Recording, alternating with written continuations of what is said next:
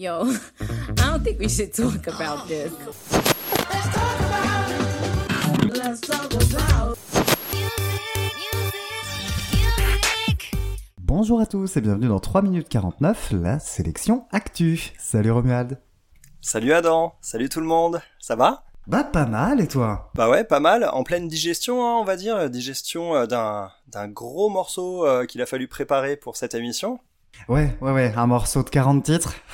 Le dernier YouTube qui va être vraiment notre plate résistance. Mais en entrée, on aura quelques news.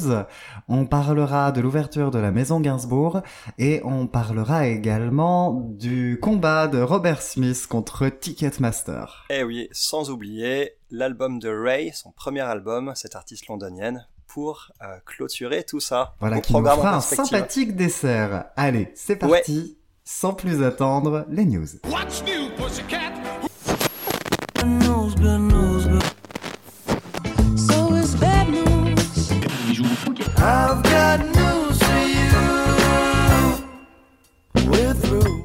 Alors, pour les news, pour démarrer, on a eu donc récemment l'annonce de Charlotte Gainsbourg, immense Charlotte Gainsbourg, hein, je suis amoureux amoureux d'elle depuis tout petit, qui a annoncé donc l'ouverture de la maison de son père en visite au public et ce à partir de la fin de l'année. Oui, tout à fait. Je crois que c'est même à partir de septembre, si je me trompe pas. C'est intéressant. Les musées, c'est quelque chose qui nous permet de nous replonger un peu dans dans ce qui faisait un peu l'identité et la vie d'un artiste.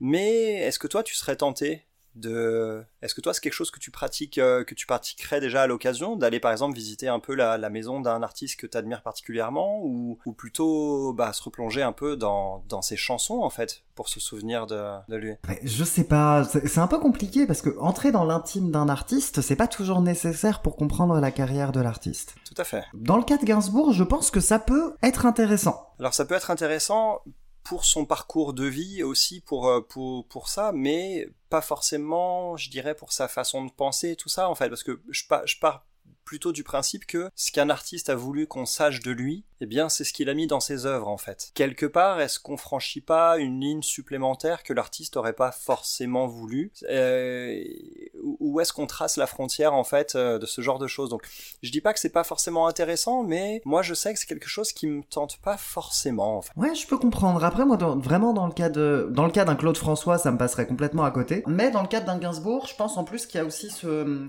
le fait que ce soit un artiste qui a été très très prolifique à une époque, ben, il peut y avoir des bouts de manuscrits, des choses comme ça qui doivent être Ouais, quand même assez fascinantes à voir. Donc, ouais, euh, fait, ouais, je me dis pour un Gainsbourg, pourquoi pas? Mm. Dans d'autres cas, non, point- mais dans son cas, lui, ouais. Hmm. D'accord. Ouais, en fait, ouais, c'est plutôt une décision à prendre au cas par cas, aussi en fonction de, de ce qu'on a, nous, comme contact, on va dire, euh, comme affinité avec, avec l'œuvre de, de la personne. Ouais, voilà, comme attachement à l'artiste aussi. Je parlais euh, il y a deux émissions de cela, euh, trois émissions de cela, de Nina Simone. Je rêverais effectivement d'être plongé dans l'intimité de Nina Simone pour mieux comprendre du coup son combat, parce que son combat a un impact sur sa musique. Ouais, c'est direct, ouais, clairement.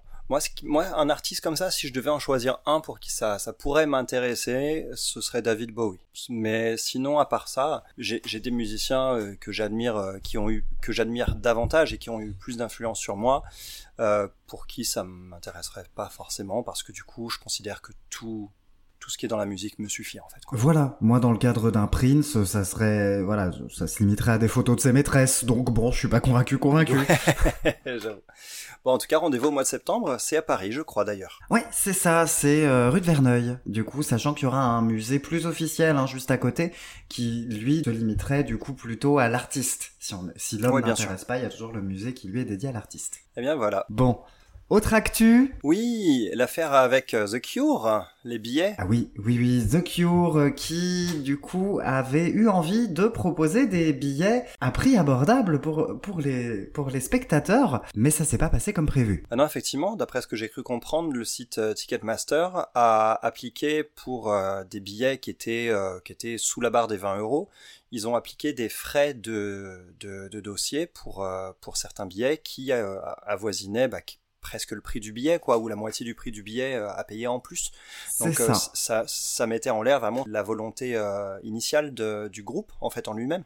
Pour euh, reprendre un peu cette histoire depuis le début, donc c'est Robert Smith qui avait, pour sa future tournée, avait prévu du coup de proposer des billets donc à prix relativement bas, dans le but déjà d'endiguer tout ce qui va être revente Effectivement, revente à prix d'or au marché noir, oui, c'est... et également euh, la nouvelle euh, un peu lubie des des sites du coup qui vendent des billets, le ce qu'ils appellent les prix dynamiques. À savoir que plus Ah oui, une place voilà. est demandée, plus elle est chère. Voilà, ça ça impacte aussi très fortement les prix des billets. Ouais, je, je- je trouve ça pas forcément très réglo, dire. C'est pas très réglo, effectivement. hein. Bon.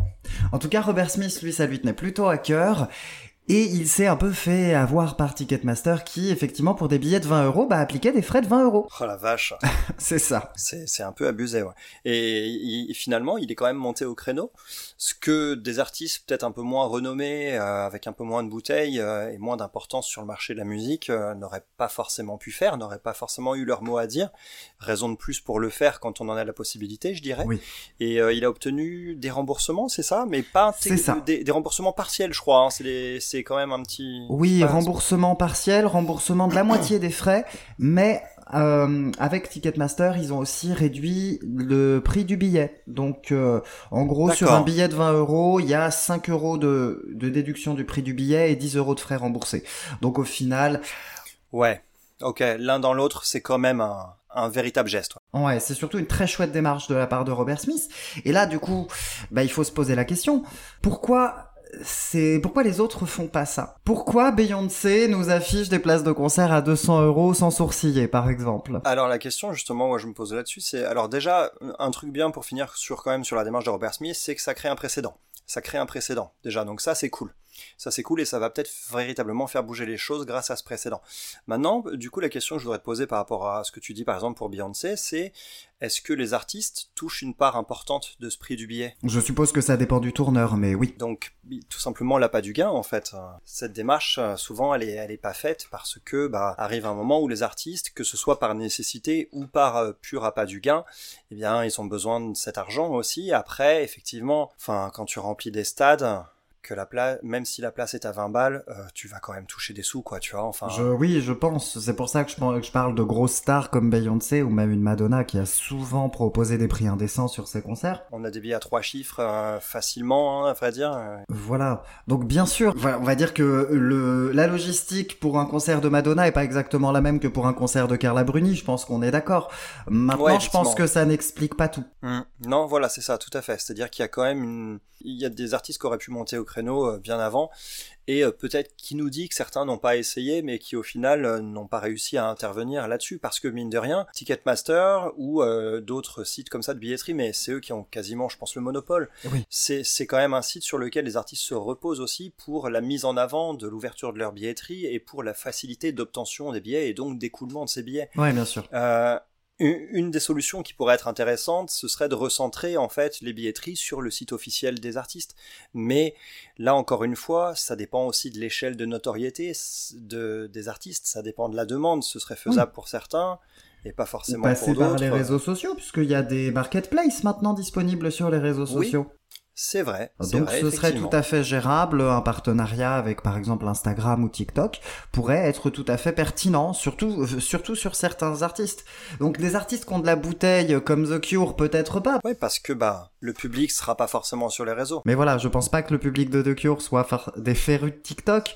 Mais par exemple, pour une Taylor Swift ou une Beyoncé, ça me paraît pas du tout incongru de le faire. Ouais, effectivement, effectivement. Bah, en tout cas, le, le débat est ouvert parce que c'est vrai que c'est, euh, c'est malgré tout, on, c'est quelque chose qui est quand même particulièrement savoureux. Le fait de d'aller voir un concert, c'est un moment de communion avec un artiste. Et en fait, le nombre de, de fans pour qui les chansons de l'artiste veulent parfois dire quelque chose de très important dans leur vie, euh, qui malgré tout ne peuvent pas aller les voir à cause de ces prix qui peuvent parfois atteindre des, des prix tout à fait prohibitifs. C'est aussi un problème en fait. Et ça fait du bien de voir que les artistes s'en soucient quand même à travers, à travers la démarche de Robert Smith. Oui, voilà, ça au moins c'est plutôt une, une bonne chose de se rendre compte de ça. C'est plutôt cool. Bravo Robert. Et voilà. Bon bah en attendant, euh, on attend quand même encore le, le, prochain album de The Cure qui a priori devrait pas tarder. Hein. Je crois même que c'est c'est pour euh, dans quelques mois, non? Je sais pas trop s'il y a déjà une date. Je ne sais pas, mais ce sera l'occasion de me pencher un peu sur euh, sur leur disco que je ne connais pas du tout. Tiens, ça sera sympa. Bah figure-toi, c'est pareil pour moi, mais ça fait partie de ces groupes où chaque chose que je découvre finalement me donne quand même envie de me plonger dans leur discographie. Donc ce sera ce sera une, une occasion qu'on manquera pas de saisir. Eh bah carrément. Bon. En attendant, je te propose un petit voyage en Irlande. Un long voyage en Irlande. Un long, un très long voyage en Irlande. Un voyage de 40 chansons. Le nouveau U2 Songs of Surrender.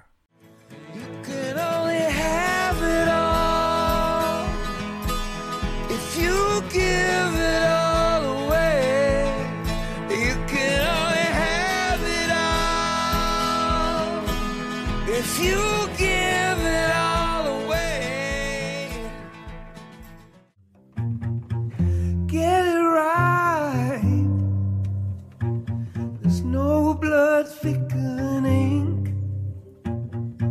Hear what I say.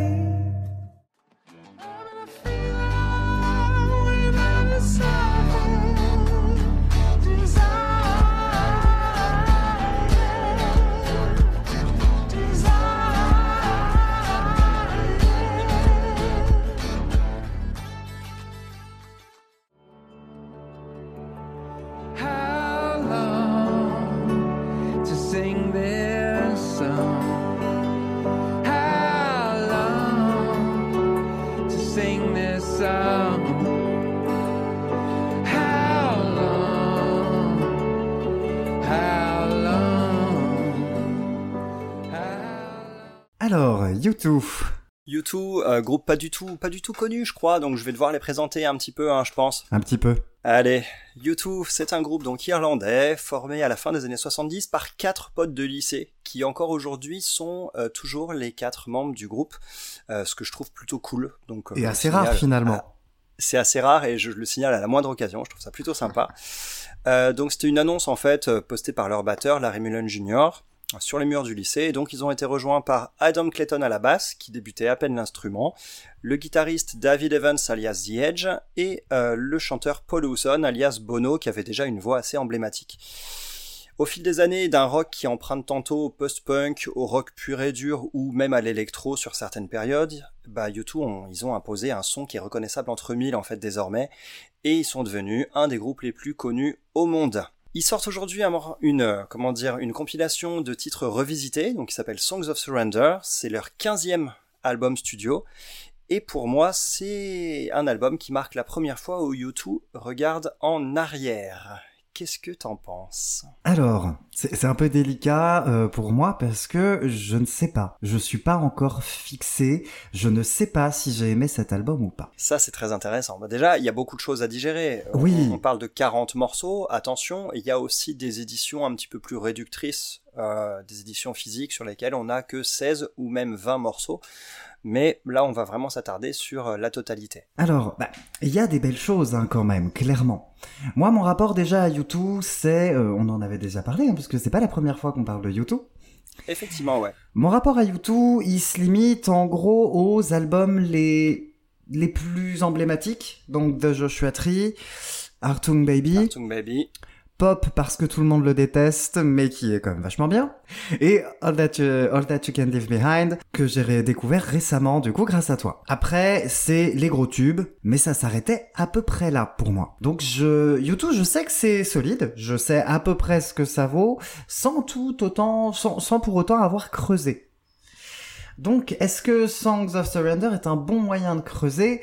Eh ben, je suis pas sûr sûr. Alors, j'en suis pas certain non plus, à vrai dire. Moi, j'ai l'impression que c'est un album qui s'adresse, euh, qui s'adresse particulièrement aux gens qui connaissent déjà euh, Ouais. tout, parce que on parle de relecture acoustique et très intimiste. En fait, c'est un album qui a été majoritairement chapeauté par Bono et The Edge, euh, en laissant un petit peu de côté Larry Mullen, qui a des problèmes de santé en fait, et qui d'ailleurs l'empêche de participer à la prochaine série de concerts qui va avoir lieu et à Adam Clayton qui au final fait quelques interventions à la basse un petit peu partout sur l'album mais qui n'était pas vraiment au centre du projet. C'est vraiment Bono et The Edge qui ont initié ce projet-là et ils ont été ensuite suivis par les deux autres membres du groupe qui ont apporté les contributions sur pas mal de morceaux.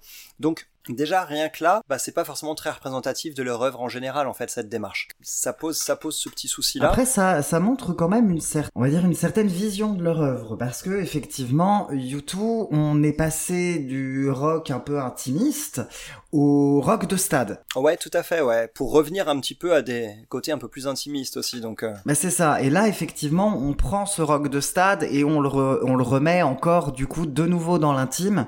Et c'est d'ailleurs comme ça qu'il décide d'ouvrir l'album, en revenant à l'intime avec une chanson qui est passée justement de la chanson très intime qui est One à, à des versions beaucoup plus euh, ambitieuses. Ouais, over the top. Over the Voilà, top, c'est- over the morceau- top, ouais, c'est assez bien choisi, ouais. C'est c'est un morceau dont j'ai jamais apprécié les aspects euh, stade qui, euh, qui, qui lui ont enlevé un peu son intimité en fait à cette chanson, qui est un morceau dont je me souviens encore de la première écoute. Quand j'ai découvert U2, alors U2 c'est le groupe qui a clairement changé mon orientation musicale et qui a fait en fait de moi le, le, le, le mélomane toute proportion gardée que je suis aujourd'hui. Donc ça représente beaucoup pour moi, vraiment. Et One, c'est un morceau dont je me rappelle encore de la première écoute, avec juste ces deux petites notes de guitare qui lancent le truc. C'était, c'était une, une expérience musicale pour moi qui était assez dingue. Et en fait, le fait de voir ce morceau un peu dépossédé de cette intimité pour, euh, pour devenir un hymne de stade qui se fait porter étendard de, de telle ou telle cause, c'est quelque chose que j'ai jamais vraiment apprécié. Et donc, j'ai beaucoup aimé cette version qui ouvre l'album. D'ailleurs, l'album s'ouvre sur la première chanson qui s'appelle One et se termine sur la 40e qui s'appelle Forty. Je trouve ça plutôt Oui. amusant. Ouais, c'est sympa, ouais. Donc One en premier c'est sympa et euh, c'est une version un peu au piano, le piano qui est joué par leur batteur d'ailleurs ici euh, et qui ramène cette chanson à l'essentiel en fait. C'est ce qu'on attendait de ça. Il y a un petit côté hurt de Johnny Cash, hein, euh, un petit peu quand même. Oui, Non, tu trouves pas? Avec, avec une voix un peu dans les graves comme ça de Bono qui Oui, se fait un oui, peu vieillissant. ouais. Je trouve que Ouais. euh, moi ça, ça m'y a fait penser.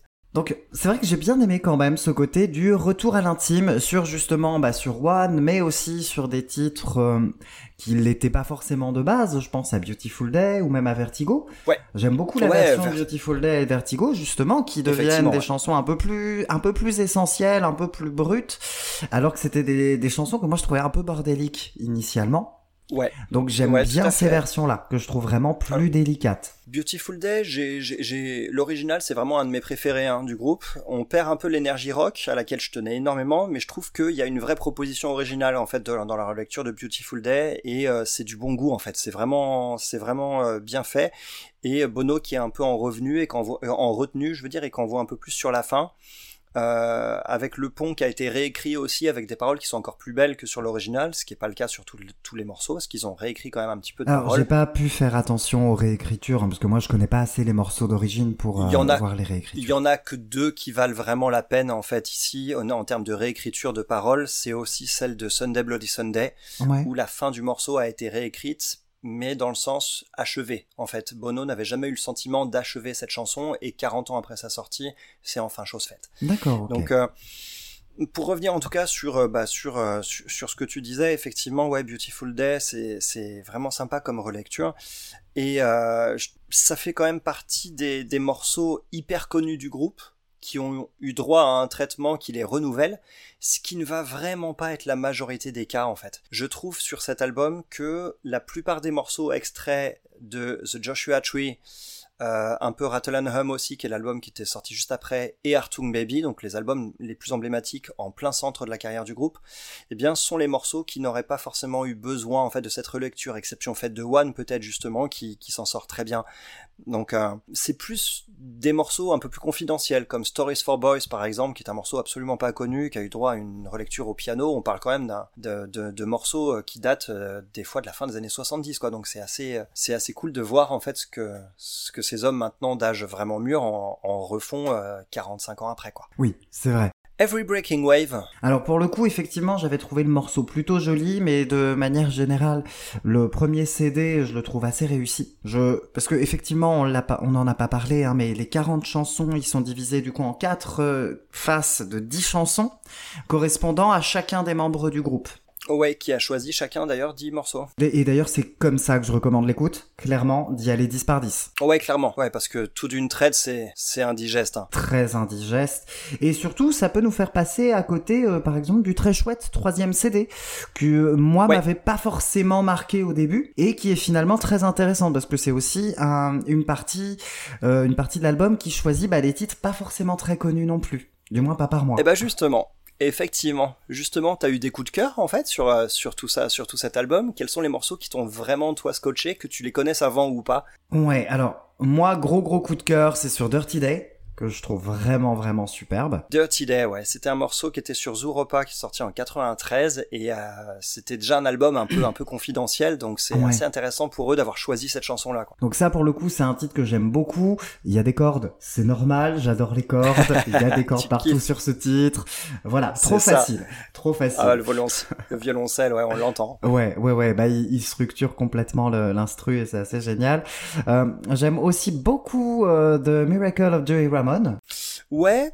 Alors, moi, ce que j'ai aimé sur celui-ci, c'est que c'est tout le groupe qui est présent en entrée, en fait. Ce qui est pas le cas sur la plupart des, morceaux de cet album, où, le groupe arrive soit pas, soit tardivement. Et euh, une approche un peu plus sombre, en fait, et contemplative de ce morceau-là, c'est intéressant. Après, je trouve qu'ils ont trop changé le refrain. C'est un morceau que je connaissais bien de base, et je trouve que la mélodie changée dans le refrain, ça m'a un peu... D'accord, bah pour le coup, c'est quelque chose que c'est un titre que je ne connaissais pas parce que je n'ai jamais écouté Song of Innocence.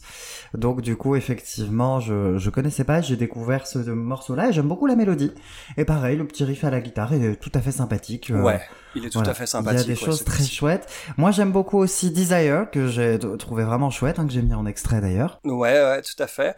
Desire qui a une approche euh, qui est quand même un peu un peu plus moderne que le reste de l'album. Je trouvais que ça faisait un Ouais. petit peu tâche au milieu du reste parce que du coup on a l'impression d'un seul coup on est revenu sur euh, quelque chose d'un peu plus moderne. Mais une fois le, le petit une fois la petite surprise passée, bah on a un Bono qui chante en falsetto complètement en voix de tête hyper aiguë et Ouf. il a de très beaux restes là-dessus. hein. Eh ben, justement, je le trouve limite faux quand il est en falsetto comme ça. Ah bon? Ah oui. Ah la vache Ah bah sur Desire je trouvais que ça passait bien. sur moi, Desire, ça cas. passe. Mais sur, Ah, Ele- d'accord, mais sur ok. 11 O'Clock TikTok, aïe Non, sur Eleven O'Clock TikTok, ça passe un peu moins, effectivement. C'est un Aïe. morceau, ça m'a fait plaisir de l'entendre ce morceau parce que bah c'est un single qui date de leur premier EP avant même leur premier album, mais c'est plus pour le clin d'œil, pour euh, le- la vraie valeur ajoutée quoi. Il aurait quand même pu essayer de le faire juste, son clin d'œil. Ouais, bah c'est vrai que pour le coup, alors euh, Bono, certes il a un timbre qui est inimitable et c'est une des plus belles voix du rock euh, pour le Oui, coup, enfin après oui, le débat est ouvert là-dessus, mais c'est vrai que depuis, je trouve Songs of Innocence, justement depuis 2014 et Songs of Innocence, on remarque quelques petites difficultés là-dessus euh, en termes de certaines notes des choses comme Bah, ça. justement, est-ce que ça aurait pas été l'occasion d'aller un peu moins haut, justement? Parce que vraiment, il y a des moments où je me suis dit, ouille, c'est pas Alors simple. après, faut pas oublier un truc, c'est que euh, à partir du moment où il a pu aller les chercher ses notes, par exemple sur Desire, c'est qu'il aurait pu aussi aller les chercher autrement, mais qu'il a choisi, qu'ils ont choisi ensemble de garder cette prise. Peut-être quand ils ont, peut-être que c'est un choix artistique de conserver ces petites imperfections. Après, le dosage, à quel moment ça donne des choses qui sont inconfortables pour l'auditeur. Bah voilà, enfin après on parle de, on parle pas de, de grosses faussetés non plus. On n'est pas Non, chez, on n'est non, pas chez non. Didier Wampas, hein, par exemple. Non, non, non, c'est pas, c'est, c'est pas faux, hein, mais c'est que moi qui suis particulièrement attaché à, à des grands Mais je vocalistes. comprends tout à Bah, fait. quand il y a des, quand il y a des petits faux pas comme ça, moi je les remarque. Ouais. Ce qui, est- ce qui empêche pas hein, d'apprécier les chansons en soi. Par exemple, Elect- Electrical Storm, je l'aime beaucoup aussi, Oh mais la vache. effectivement, pareil, il y a des faussetés dans les aigus. Ouais, effectivement. Ah, quand il va les chercher un peu avec les effets Ouais. et tout ça. Oh, Ouais. ça m'a. Moi, je les ai pas remarqués, j'avoue cela. Peut-être que parce qu'il les abordait déjà un peu de cette manière-là dans, l'original. Alors, il y a un truc que j'ai kiffé sur cet album. D'ailleurs, tu me donnes l'occasion de rebondir dessus. C'est la présence assez euh, surprenante, au-delà des morceaux peu connus, de euh, singles qui sont sortis en standalone en- entre deux albums pour diverses occasions. Et euh, c'est des singles qu'ils ont quand même choisi de remettre en avant, comme Electrical Storm, qui était sorti sur leur best-of 90-2000, donc qui était sorti en 2002. Et, je trouve que ces morceaux-là, comme par exemple pour les plus récents, on a Invisible aussi ou Ordinary Love, qui sont des morceaux qui, qui méritaient aussi un petit peu cette, cette remise en avant pour la plupart, je trouve. Donc euh, Ouais. moi, Electrical Storm, ça a été un vrai kiff parce que c'est c'est le premier morceau de U2 qui est sorti alors que j'étais fan de U2. En fait, Hmm. je suis je suis devenu complètement fan de U2 entre l'album d'avant et la sortie de ce morceau-là, donc il représente beaucoup pour moi. J'ai vraiment kiffé de le retrouver. Quoi. Ouais, je peux comprendre, je peux comprendre. Après, évidemment, le l'album se termine magistralement avec 40, qui est vraiment très très très beau pour le coup. Alors, tu sais pourquoi cette chanson s'appelle comme ça? Non. Elle a été composée et enregistrée en 40 minutes. Oh. il y a 40 minutes euh, avant, il y avait rien. Et 40 minutes après, la chanson, elle était, euh, elle était, elle était, elle était faite, quoi. Donc je trouve ce, Ouais, ce truc assez a- cool. Et ça- ouais. C'est- quelque chose que j'ai trouvé bien délire. C'est un morceau qui figure sur War, donc l'album sur lequel il y avait par exemple Sunday Bloody Sunday, tout Oui. ça, sorti en 83. Et elle clôturait déjà l'album. Et c'est encore aujourd'hui un morceau qu'ils utilisent souvent pour clôturer les concerts, sur lequel en fait euh, le guitariste, donc The Edge, et le bassiste Adam Clayton échangent leurs instruments Ah, sympa. depuis toujours sur cette euh, sur cette chanson. Donc euh, c'est assez c'est assez cool pour finir. Après, il y a des coups de cœur euh, que je que j'aimerais également citer, des gros coups de cœur comme Ouais. Euh, comme par exemple euh, bah, Stories for Boys dont j'ai un peu parlé tout à l'heure, mais il y a aussi Stuck in a Moment You Can't Get Out Of. C'est un morceau que c'est toujours vraiment bien exprimé en acoustique. Et je trouve qu'en fait le morceau est tellement ouf en soi que tu l'as fait à n'importe quelle version, elle va déboîter en fait. Et en termes d'émotion, c'est un, morceau qui, qui je trouve vraiment était, était très beau là, très beau euh, dans, dans, ce, dans cette nouvelle version. Tout comme un autre titre aussi qui a un titre à rallonge à nouveau, ce qui est Sometimes You Can't Make It on Your Own. C'est un morceau dans lequel Bono évoque son, son père et les attentes en fait que euh, les attentes et les conflits en fait par rapport à ça et par rapport à, à, à- ce père qui, euh, je crois, était décédé à l'époque ou en tout cas a dû décéder en cette période-là. L'original, c'est un morceau qui m'avait fait à la première écoute, moi. Et quand j'ai redécouvert ce morceau, j'ai adoré en fait l'approche au piano, tout ça. J'étais un peu dans l'analyse et à la moitié de la chanson, je me suis retrouvé, euh, sans m'en rendre vraiment compte, bah, dans l'émotion de nouveau en fait, et qui m'a de nouveau cueilli en plein cœur. Donc euh, c'est, je, je recommande. euh, pareil, il y a du falsetto qui est vraiment joli sur ce morceau aussi, Oui, et c'est qui, vrai, ouais. qui, qui est un peu chevrotant, mais à cause de l'émotion, je pense. Donc Dirty Day, t'as dit tout ce qu'il y avait à dire dessus, hein effectivement, mais si on veut du violoncelle sur un autre titre que Dirty Day, il y a Vertigo que tu as cité également. Oui, très très belle version. hein. On perd un peu en patate ce qu'on gagne en imagination et en originalité. Donc ça c'est cool aussi. Moi, c'est vrai que Vertigo, je- j'ai toujours plutôt bien aimé. mais J'avais toujours, euh, comme on en avait parlé, euh, retrouvé ce son typique de, de l'époque, à savoir le son très bordélique, bien lourd. Et bah, c'est quelque chose qui m'a vite laissé de côté quand même. L'arrangement est peut-être plus limpide. Après Vertigo, moi c'est un morceau que j'ai jamais trouvé, euh, je parle de la version originale qui est sortie en 2004, j'ai jamais trouvé trop bordélique parce que je trouve qu'elle a un côté, euh, on entend une guitare, une basse, une voix et une batterie. Enfin, je j'avais pas l'impression que c'était noyé sous des arrangements, des choses comme ça, mais après c'est peut-être le choix des, des sonorités, le, le mastering derrière qui rendait ça un peu un peu mûr du son dans ta tronche. Et là effectivement, on, on se démarque de ça et c'est clairement ce qu'on voulait. Euh, tu parlais de l'album pop tout à l'heure, il est représenté que par une seule chanson, donc déjà au moins il est représenté. Euh, il est représenté par If God Will Send His Angels. Un avis sur cette nouvelle version au piano? Euh, alors, je t'avoue qu'elle m'a pas marqué. Eh bah pop, euh, pop c'est mon album préféré de U2. Je sais que toi aussi tu l'aimes bien, ce qui fait, euh, bah, ce qui fait qu'on est au moins deux au monde à aimer cet album, ce qui est quand même cool. Et cette chanson, c'était déjà une des plus belles de l'album euh, original, et je trouve que cette version au piano, elle capte toute sa splendeur, et elle me l'a- ça m'a même fait redécouvrir cette chanson. Bono trouve le, voy- trouve le moyen en plus sur ce morceau de me surprendre encore vocalement, alors que je m'y attendais pas spécialement. Et c'est aussi pour ça que j'aime U2. C'est pour ça que je tenais à parler de cette chanson. J'aime U2 parce que dès que je pense qu'ils ne me surprendront plus, eh bien, ils me cueillent au vol en fait. Et j'aurais aimé que le groupe soit au complet sur cette version, ce qui n'est pas le cas, mais c'est quand même très beau et ça n'aurait peut-être pas été aussi beau justement traité différemment. Et en termes de morceaux qui m'ont vraiment étonné, alors il y en a plein d'autres qui sont super hein, évidemment, je trouve euh, l'avant-dernier morceau euh, qui s'appelle The Little Things That Give You Away. J'ai eu la surprise en fait parce que il faut savoir un truc, c'est on, en avait parlé à l'époque quand on parlait des Stones, euh, quand on, parlait du fait que les albums les plus récents des groupes qui ont la, la- une carrière très longue sont souvent passés un peu sous silence par euh, dans l'appréciation des fans. Et mm, dans leur dernier album en date qui date de 2017, donc avant celui-ci, qui était Songs of Experience, il y avait ce, ce petit trésor qui s'appelle The Little Things That Give You Away. Un morceau qui avait aussi des versions un peu un peu acoustiques, un peu live, qui était qui était encore plus belle que la version album, qui est un peu surproduite. Et c'est un morceau qui a cristallisé justement ce que je disais tout à l'heure sur ce que j'aime chez YouTube. C'est-à-dire j'en attendais plus grand chose si ce n'est quelque chose de sympa de mon, de mon groupe favori. Et en fait j'ai eu de nouveau une chanson que je place directement à la hauteur de leur plus beau morceau de toute leur carrière. C'est peut-être, à, à vrai dire, plus j'y pense, plus je me dis que c'est Ah, quand même. sûrement un des cinq morceaux préférés, euh, un de mes cinq morceaux préférés de YouTube, et peut-être même celui que je mettrais en tête au final. Et je pensais pas qu'il la remettrait sur cet album, en fait.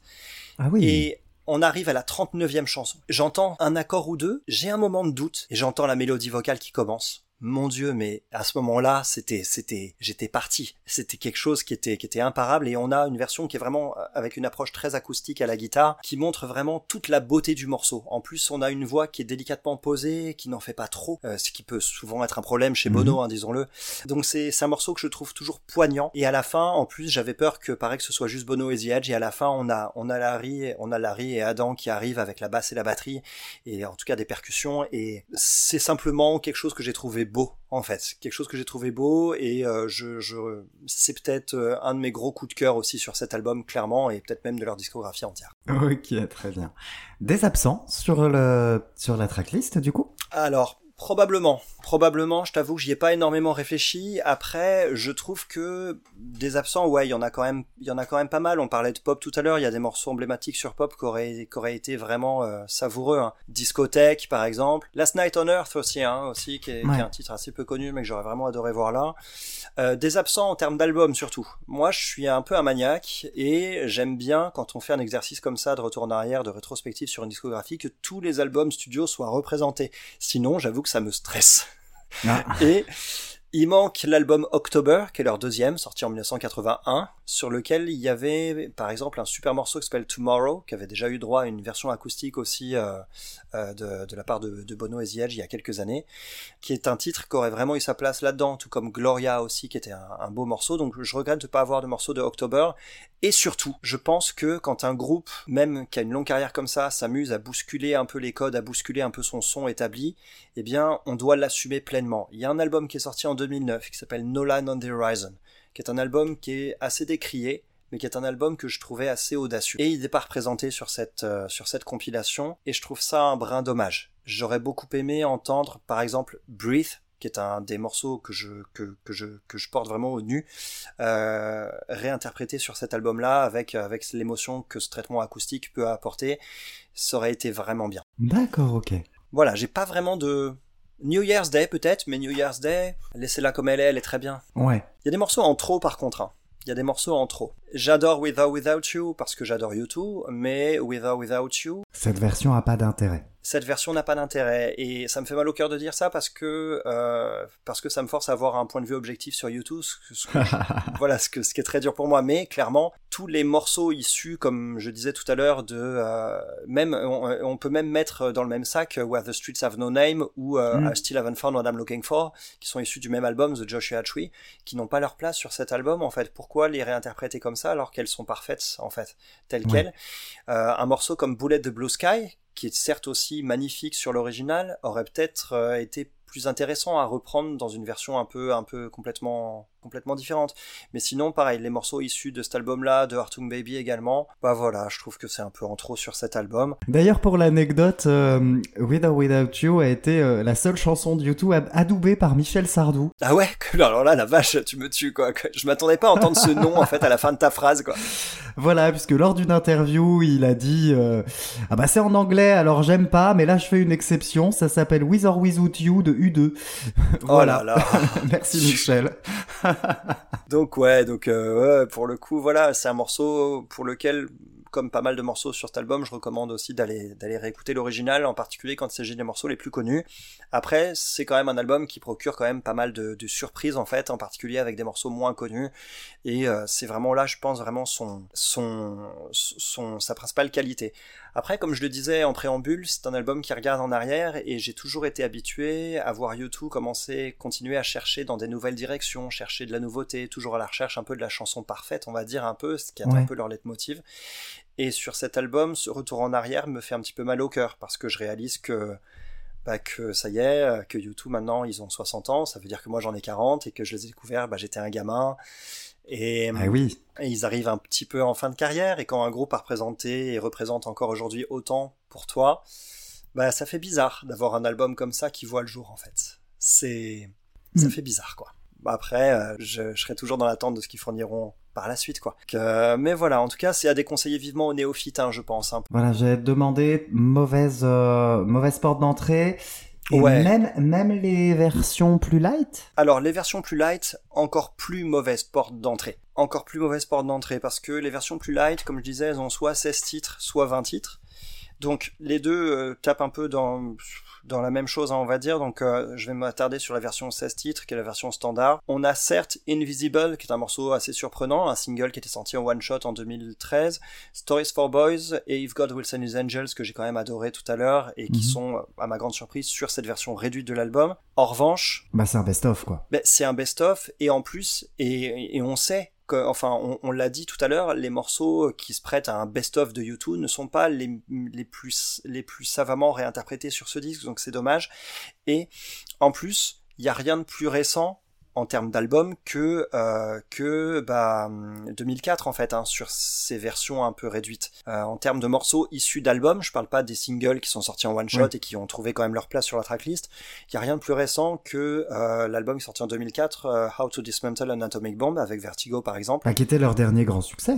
C'était leur dernier grand succès. Après, euh, du coup, je trouve ça dommage parce que malgré tout, sur les trois albums suivants, et en particulier les deux plus récents, il y avait quand même des sacrés trésors. Et j'aimerais justement dire deux mots sur euh, Songs of Innocence, qui est un album qui a eu un bad buzz euh, extrêmement mérité à sa sortie parce qu'il a été parachuté un petit peu sans consentement sur tous les sur les téléphones de tous les possesseurs d'iPhone en fait.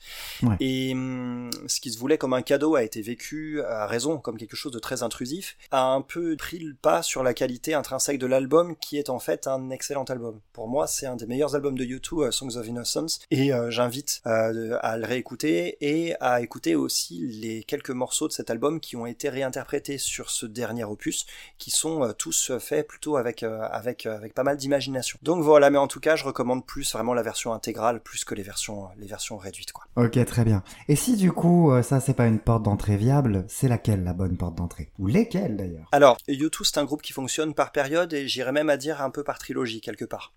Pour faire connaissance avec U2, à la fois ce qui est le mieux et ce qui est un peu un peu risqué, c'est d'écouter The Joshua Tree. Joshua Tree est un est un chef-d'œuvre et euh, c'est un album qui ne vieillit absolument pas. Ouais, vrai. comme et, euh, et et du coup, c'est un c'est un album qui est magnifique, mais du coup, à côté de cet album-là, d'autres peuvent paraître un peu fades à, à côté en fait quand on commence par écouter celui-ci. Ça dépend, mais je pense que si on attaque par de Joshua Tree, eh ben en fait derrière il faut peut-être, euh, il faut peut-être bondir directement d'un style à l'autre. Passer par exemple sur pop. Pop ou Artung Baby, ouais, tout à fait, ouais. Voilà. Comme tu parlais de trilogie, bah bondir d'une trilogie à l'autre, à la limite c'est moins risqué. Ouais, tout à fait. Pop est tellement différent de, de Joshua Tree que en fait, ben on n'a plus l'impression d'avoir les mêmes groupes et ça. et au final bah ça marche.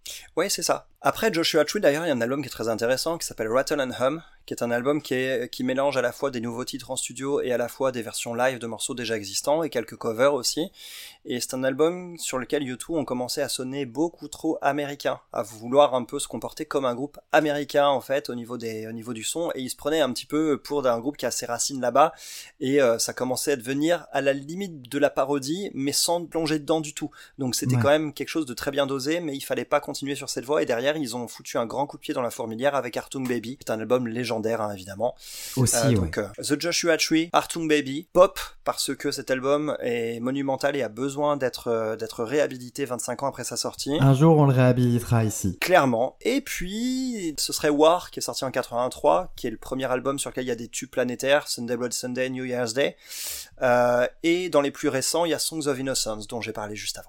Bon bah écoute, euh, est-ce qu'on n'aurait pas réussi à faire un peu le tour de YouTube sans trop s'en mêler les pinceaux? Ça paraît pas Je mal. crois, hein. ça a l'air pas mal. Hein. Bon, si c'est bon pour YouTube, on va quitter l'Irlande, mais on va pas aller euh, très loin. Direction Londres, le bon géographique sera moins grand que le bon de style musical qu'on va faire, puisqu'on va retourner dans mon domaine à moi, on va aller dans le R&B avec la fort jolie et fort charismatique Ray.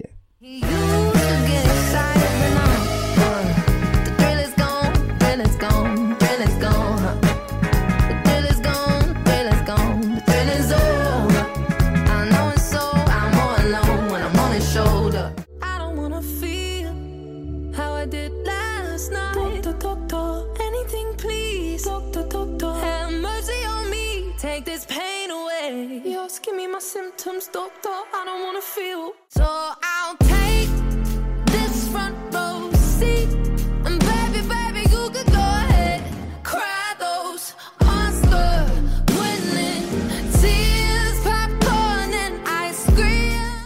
Alors, Ray, My 21st Century Blues. Premier album de cette jeune londonienne de 26 ans. Premier album, mais après euh, avoir fait pas mal de choses quand même avant. Hein. Pas mal de hum, collaborations avec des DJ, plus ou moins renommés, plus ou moins qualitatifs. Plutôt prédestiné à la dance, finalement, avant de quitter sa première major, Polydor, pour signer en indépendant et nous proposer un album de R&B pur jus et beaucoup plus euh, personnel pour le coup.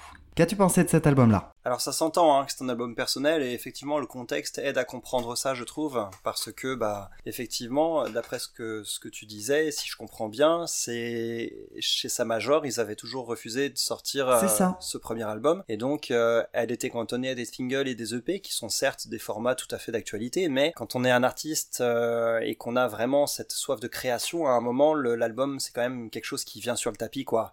Surtout quand on commence à être un peu Elle installé. avait vraiment démarré avec des collaborations avec les DJ Jack Jones ou même euh, David Guetta et a écrit ensuite pour euh, bah, pour d'autres artistes, John Legend, euh, Beyoncé. Et effectivement, elle avait peur de se Mm. perdre à ce moment-là et c'était l'une des décisions qu'elle a prises euh, du coup en 2021 de quitter complètement Polydor pour signer en indé. C'est audacieux et ça donne un album alors que j'ai déjà beaucoup apprécié, je tiens quand même à le dire.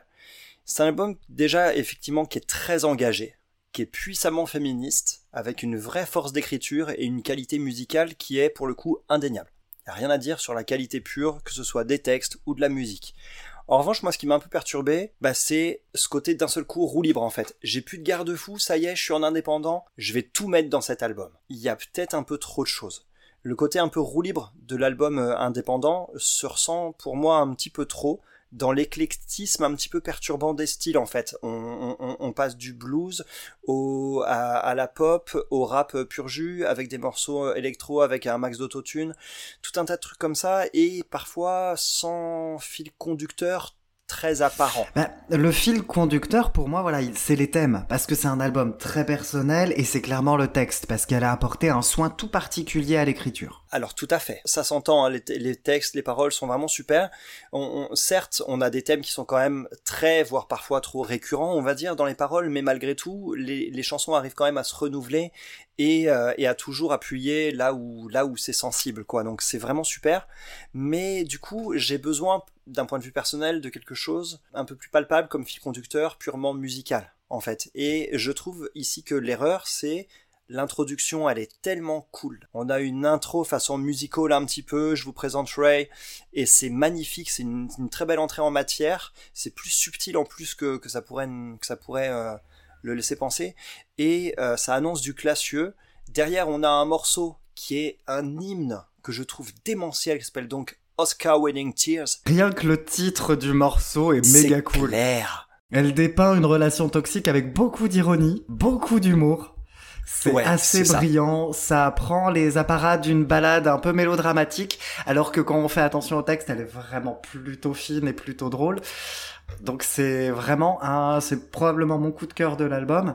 Il est euh, assez parfait, il fait vraiment preuve du d'une classe folle et vraiment beaucoup de beaucoup d'humour sur un titre comme ça. Ouais. Alors c'est un tube. hein. C'est un c'est un, c'est un, c'est un tube d'une puissance euh, dingue, quoi. Euh, donc là-dessus, on est d'accord, et justement, je trouve que c'est un peu le problème, parce que bah entre l'introduction qui nous amène sur ce Oscar Winning Tears ensuite, bah là, on est en droit de se dire, la vache, je vais attendre des trucs un peu dans Oui, cette veine-là, musicalement parlant, tu vois. Et en fait, on va souvent revenir un peu dans ce style-là, mais en repartir aussitôt. Et j'ai eu du mal à m'y retrouver. On tape ensuite avec Hard Out Here dans, dans le, dans le R&B un peu plus pur. Donc c'est un peu moins ma cam, on va dire, mais c'est la force du texte, encore une fois, qui m'a maintenu à flot. Pas que le titre soit mauvais en soi, mais l'écriture est tellement Exactement. bonne sur ce titre que du coup, elle le ça. porte à un niveau au-dessus. C'est clairement ça, ouais. Musicalement, sinon, c'était pas forcément mémorable. Il y a Black Mascara qui arrive ensuite, et là, pareil, on arrive dans l'électro, en fait, à fond, quoi. Moi, je trouve quand même qu'il y a une cohérence d'ambiance. Il y a une cohérence d'ambiance parce que ça reste quand même un album qui est assez sombre et du coup, Hard Out Here et, Masca- et Black Mascara s'enchaînent assez proprement. Effectivement. Effectivement, en termes d'ambiance, ouais, ça se comprend. Alors après, c'est un super morceau, un Black Mascara. Moi, celui-là, j'ai beaucoup aimé, et euh, par contre, on est déjà au bout de quatre morceaux seulement, Oui. très loin de la Oui, présentation d'introduction, quoi. Il est peut-être à écouter un peu à part, mais il est très agréable. Euh, celui qui m'a laissé de côté, moi, c'est le suivant, c'est Escapism. Autant euh, Oscar Winning Tears est mon titre préféré, autant je pense qu'Escapism est le meilleur morceau de l'album. Hmm.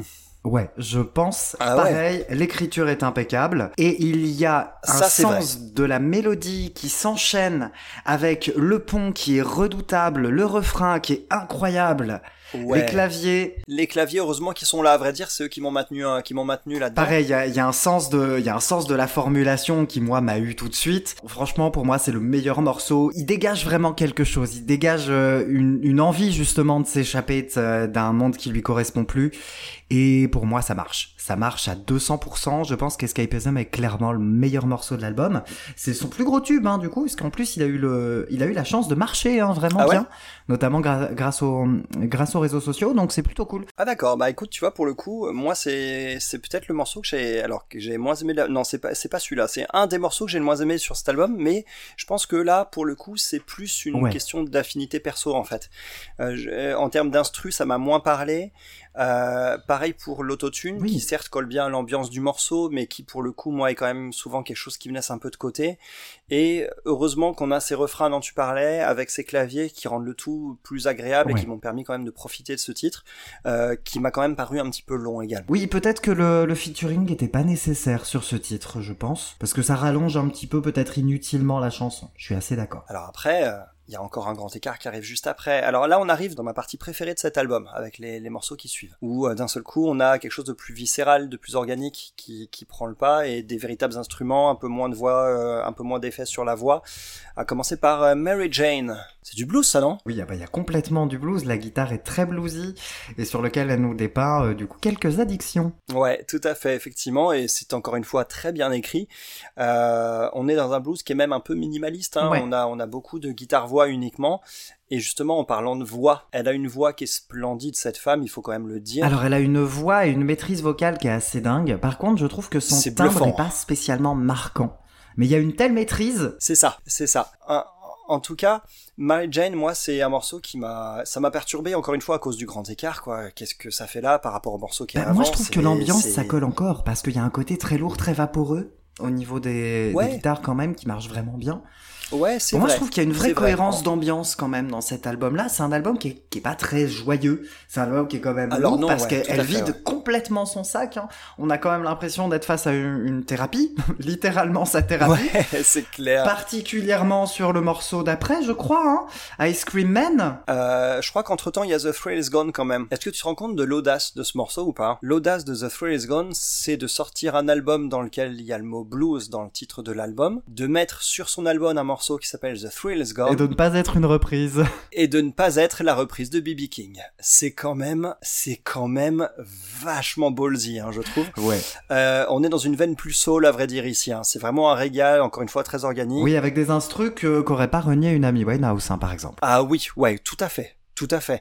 On a une alternance de vitesse aussi entre les couplets et les refrains qui changent complètement de, de, de tempo et de d'énergie. C'est génial. Oui. Ça crée des super euh, des super vagues avec une petite guitare funky. C'est un de mes morceaux préférés de, de l'album. The Thrill Is Gone. Donc euh, voilà. Mais ensuite on arrive sur un super titre hein, dont allait parler Ice Cream Man. Ice Cream Man, Ice Cream Man. Elle vide encore son sac, hein. Ah Ouais, vide son sac.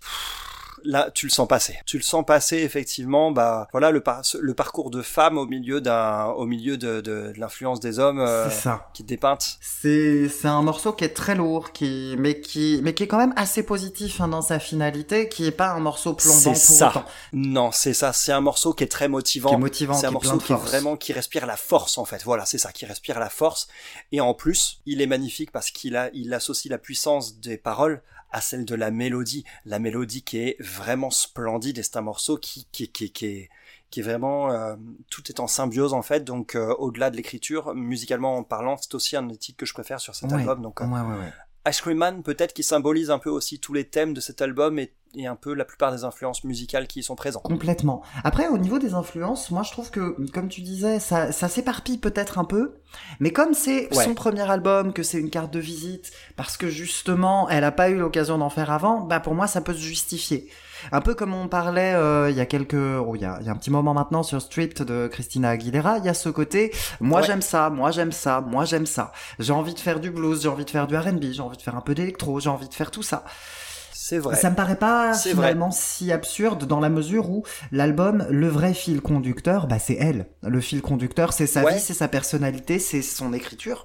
Donc, ça me paraît pas du tout, du tout incongru. Finalement, les, les seuls petits ovnis qu'on peut retrouver en termes de thématique, bah ce serait par exemple euh, Five Star Hotel, qui est un peu plus Oh. détaché. Alors là, les chiens, les percus, l'autotune, c'était fini pour moi.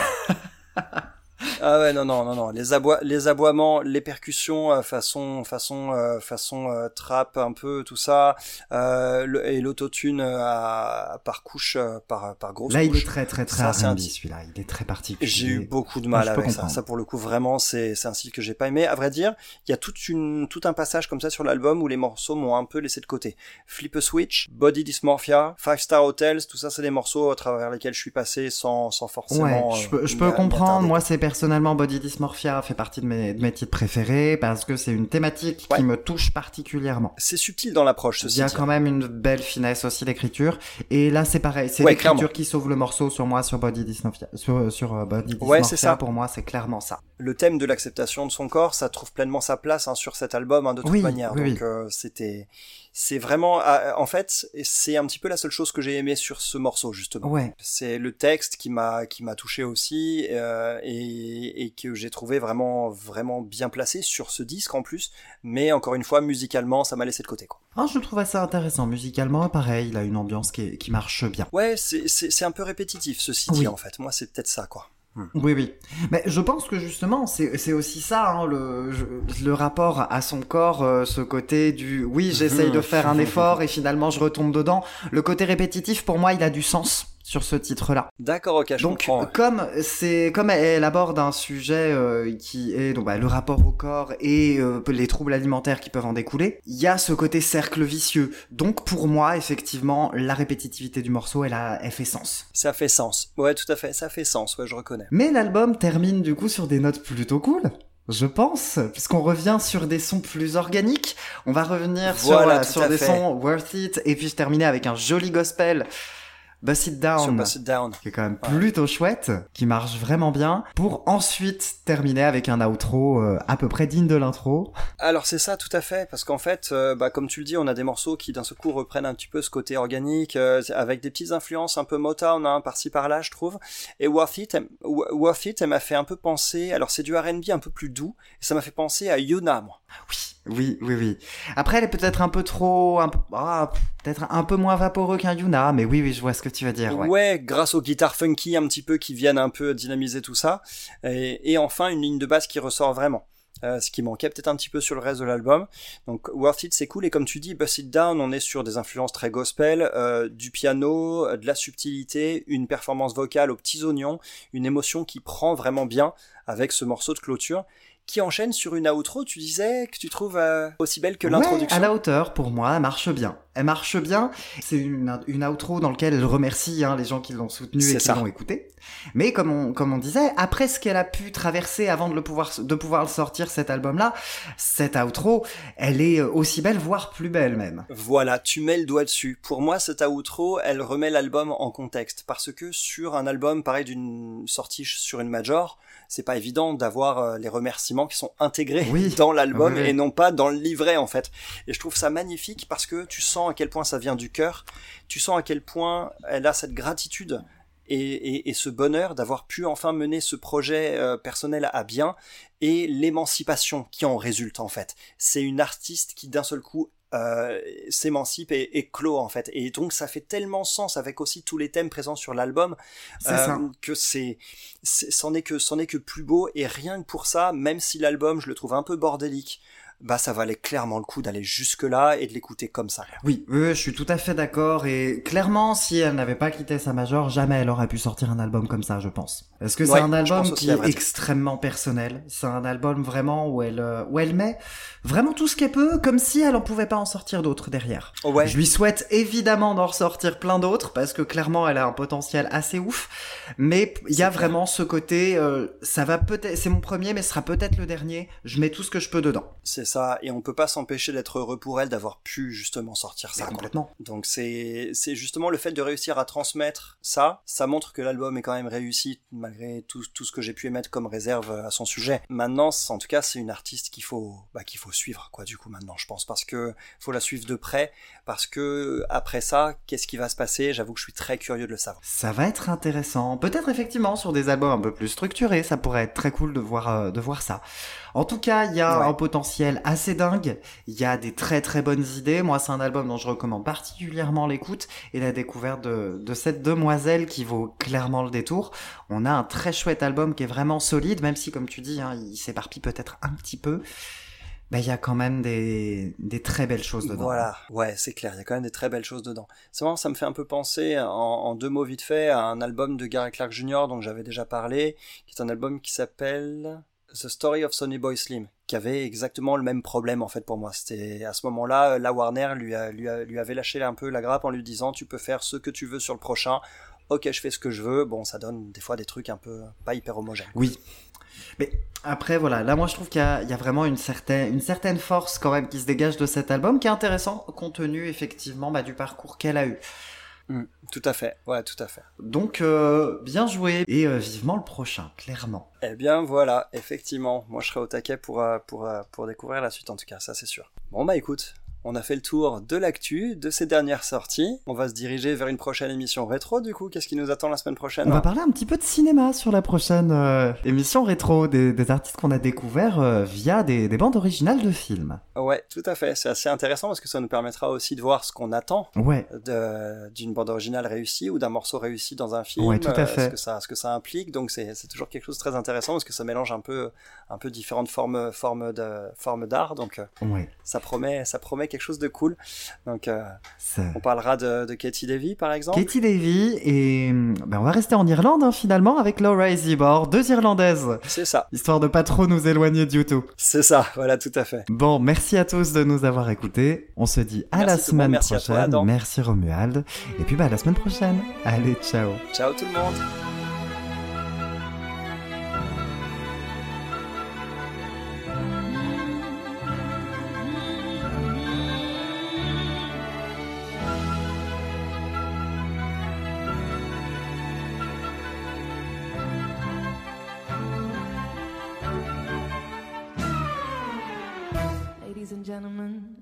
Tell you about one of the many men. Name is irrelevant, high is irrelevant.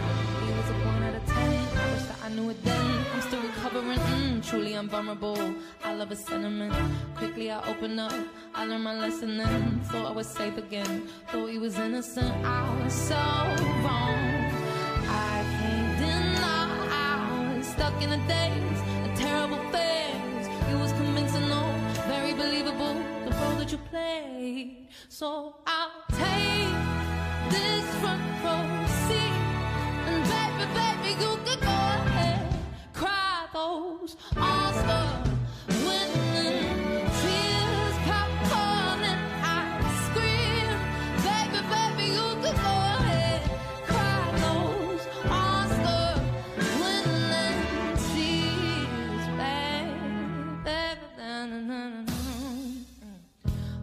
tragedy.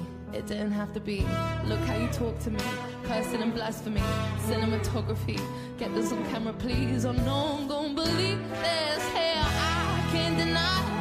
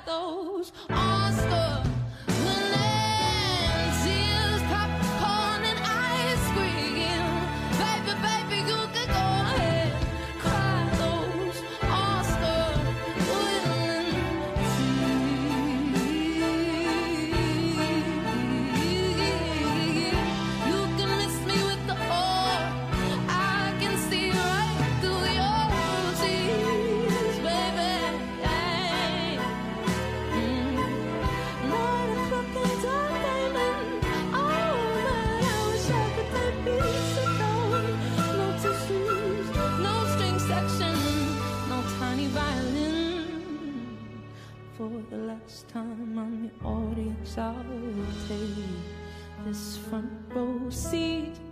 And baby, baby, you can go.